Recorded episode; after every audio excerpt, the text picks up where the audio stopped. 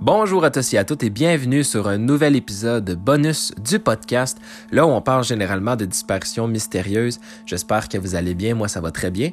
Et pour ceux que c'est la première fois sur le podcast, bienvenue à vous. Je vais vous mettre en contexte. Volatiliser, c'est un podcast où on parle de disparitions mystérieuses. Il y a 10 épisodes par saison.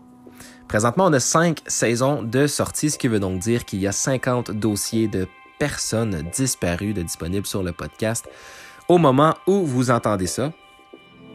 Entre chaque saison, on fait des épisodes bonus, comme c'est le cas aujourd'hui, et dans ces épisodes bonus-là, on parle d'autres sujets euh, mystérieux et de true crime, donc qui n'ont pas rapport en fait avec les disparitions mystérieuses. On peut parler de plein de sujets tels que des morts mystérieuses, on peut parler de corps non jamais identifiés, euh, et puis voilà, on peut parler de meurtres non élucidés également. Euh, plein de choses en fait en lien avec les, euh, le true crime ou le mystère ou voire même les deux. On peut parler des pires émissions de télévision, des pires écoles. On peut parler de plein de choses, de meurtres, de, de vedettes qui ont commis des crimes, euh, de youtubeurs, de chaînes YouTube qui sont étranges. Donc plein de choses intéressantes.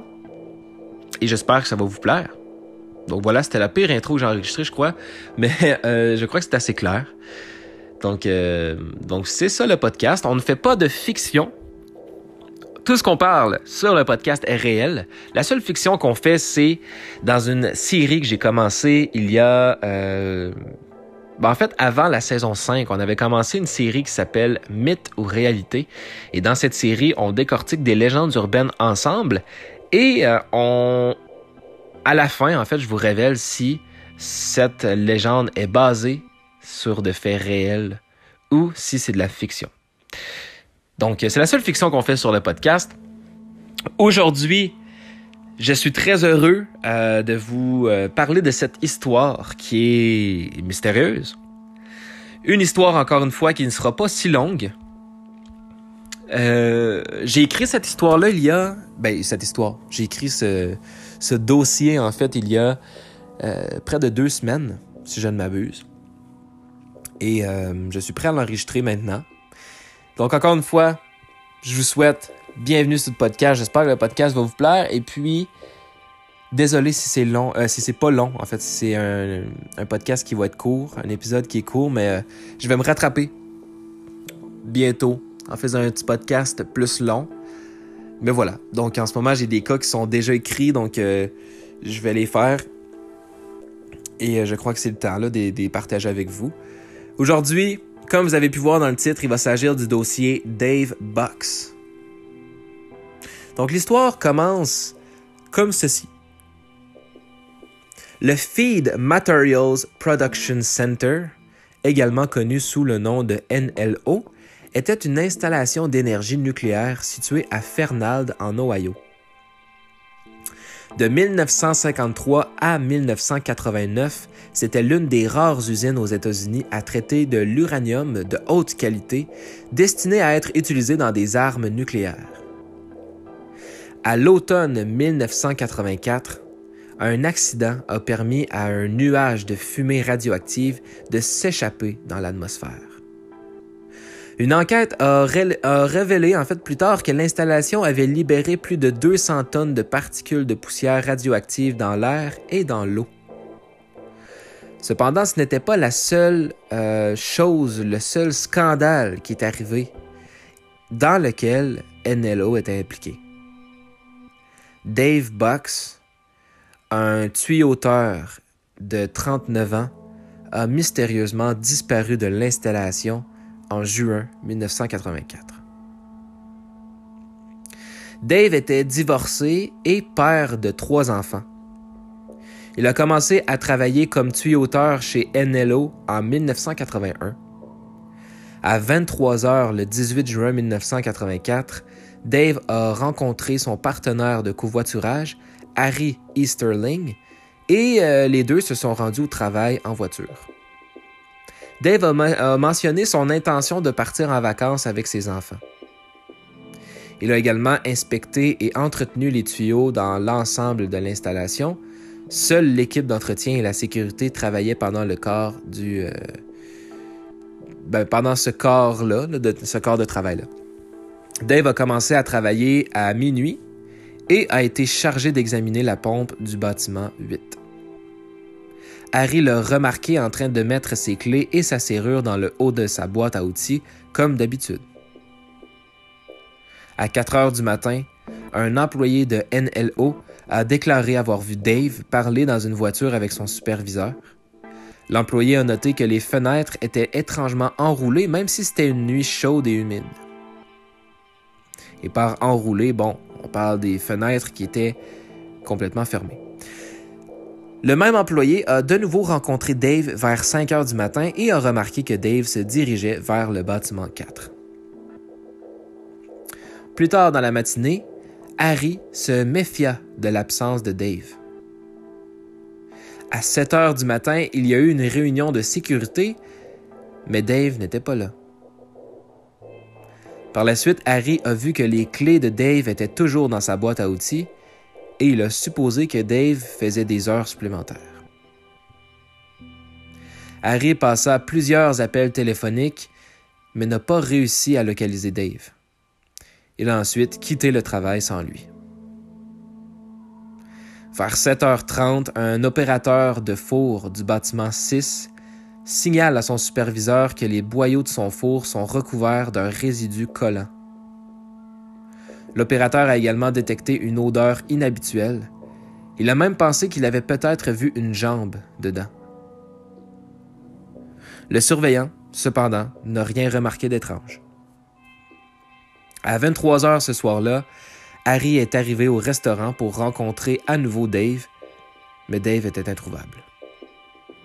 Le capot de la voiture de Dave était froid, ce qui signifie qu'il n'avait pas, euh, n'avait pas marché en fait.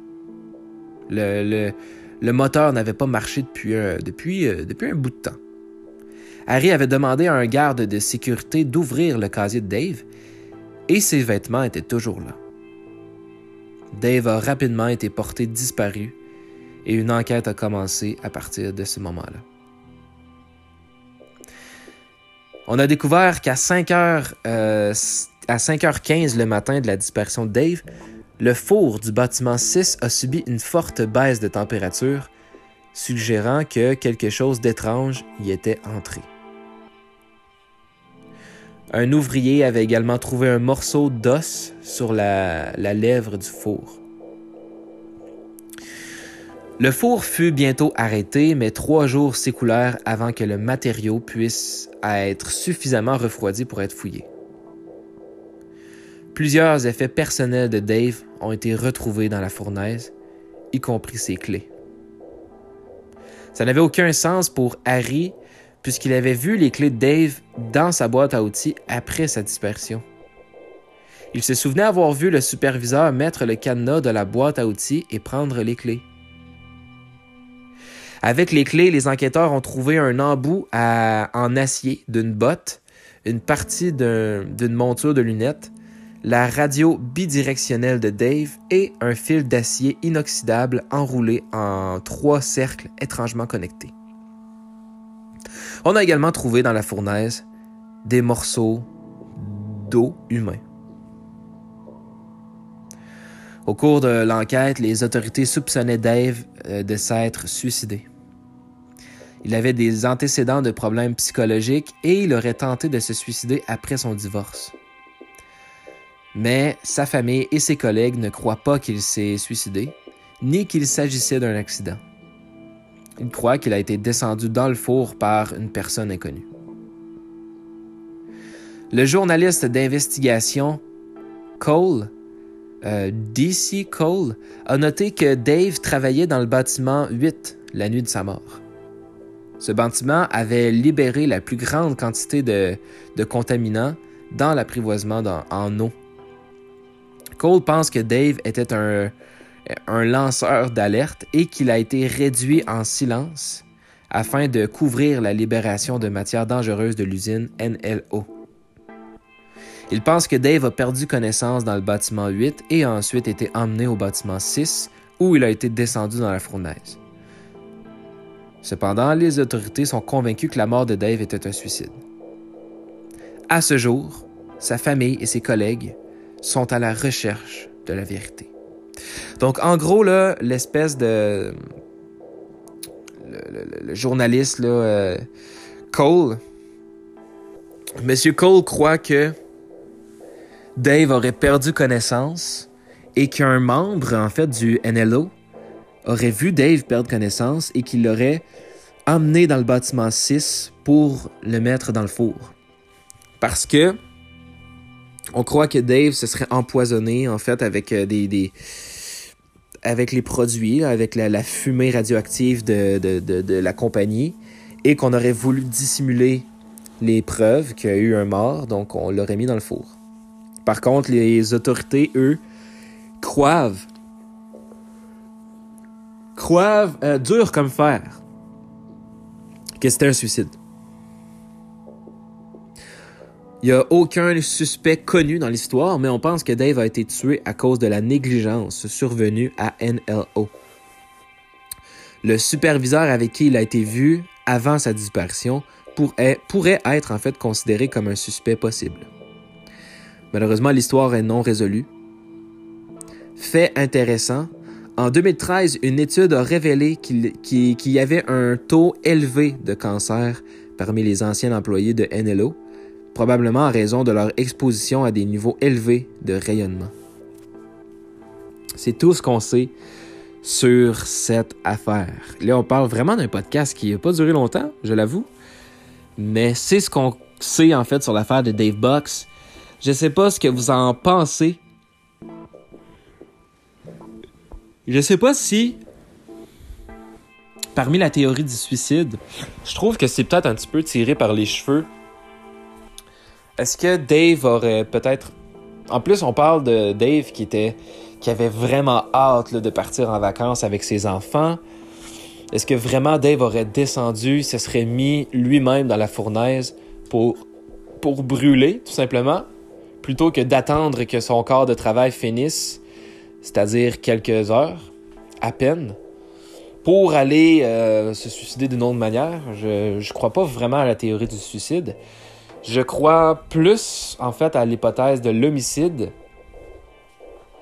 ou à l'accident, tout simplement.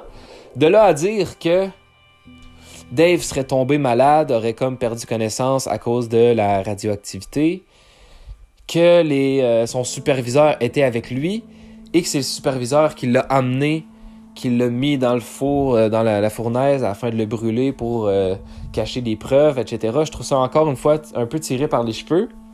Mais peut-être que c'est pas nécessairement à cause du fait que on a voulu dissimuler des preuves, etc.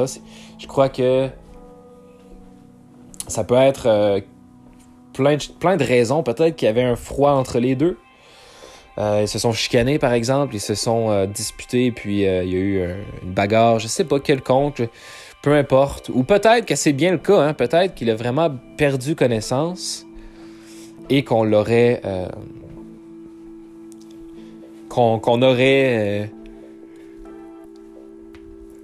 qu'on aurait mis Dave dans Fournaise, on va le dire. Euh, mais voilà. Donc désolé si je, je baille. C'est que j'ai commencé en fait récemment euh, une médication et disons que ça, euh, ça me rend ça me rend fatigué. Ça me rend fatigué en fait. Mais je suis je suis très en forme. En fait, c'est vraiment c'est pas mon corps qui est fatigué, c'est plutôt c'est plutôt l'esprit. Mais, mais voilà donc donc moi je crois encore à l'hypothèse du euh, de l'homicide. Mais quand même, reste, reste inquiétant là, pour les collègues et, même pour, euh, bon, pour la famille de savoir ce qui s'est passé. Je, je sais pas, on l'ignore.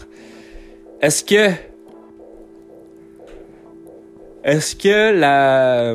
Pardon, les autorités. Pour que les autorités soient convaincues, dures comme fer, que c'est un suicide, j'imagine qu'il y a des raisons. Et euh, c'est peut-être un peu pour ça que je ferais peut-être confiance à cette hypothèse-là. Mais je trouve ça peut-être un peu... Euh, bon, je trouve que... Bon, peut-être que les deux, c'est possible. Euh, je comprends pas pourquoi que l'accident n'a pas été... n'a pas été dévoilé plus que ça. Peut-être parce qu'on peut pas se mettre dans un four par accident, je l'avoue. Mais je sais pas, en fait. C'est étrange. Ouais, j'avoue. C'est soit un suicide ou soit un homicide, en fait. Cette histoire-là. Définitivement. Bref. C'est la fin du podcast. C'était très court. Ben, de l'épisode, pas du podcast, là, mais c'est la fin de l'épisode. Euh, on se retrouve dans trois jours. D'ici là, ne disparaissez pas. Ça serait dommage de faire un podcast à votre sujet, puisque ce n'est pas une fierté de disparaître ou de commettre un crime quelconque. Je fais de gros bisous. On se retrouve bientôt, dans trois jours, pour un, autre épisode euh, un peu plus long, je crois, que celui-là. Je dis, souvent ça, mais on dirait que souvent ça a l'air long, mais ça ne l'est pas. Mais là, cet épisode-là, je savais que ça allait être court. J'avais vu euh, mon script et disons que c'était pas le script le plus long, mais c'est des, des, cas que j'aime parler, c'est des cas qui sont vraiment intéressants à savoir. Le seul problème, c'est qu'il n'y a pas tant d'informations que ça. Sais, on peut pas faire vraiment un podcast de deux heures avec cette histoire-là. Et puis moi, ben, je vous donne l'essentiel. Si j'ai des infos qui pourraient être intéressantes, je le dis. Mais je veux pas parler juste pour parler. Donc, euh, donc souvent, c'est peut-être mieux que le podcast soit plus court, mais extrêmement intéressant plutôt que long et ennuyant. Donc, euh, donc voilà. Encore une fois, merci à la France, au Canada, la Belgique, la Suisse et les États-Unis pour écouter le podcast euh, le plus. Donc, vous êtes les cinq pays qui écoutent le plus le podcast. Merci beaucoup. Euh, il y a beaucoup de pays qui commencent à écouter le podcast de plus en plus c'est très apprécié. Très apprécié. Donc voilà. Moi, je m'en allais enregistrer euh, le prochain épisode. Et puis, euh, prenez soin de vous, de vos proches. Faites attention. À vous, mais aussi à vos proches également. Et puis, on se retrouve euh, à bientôt. Donc, euh, passez une bonne journée, une bonne soirée, une bonne, euh, une bonne nuit, une bonne matinée. Peu importe où vous êtes sur la Terre. Salut tout le monde.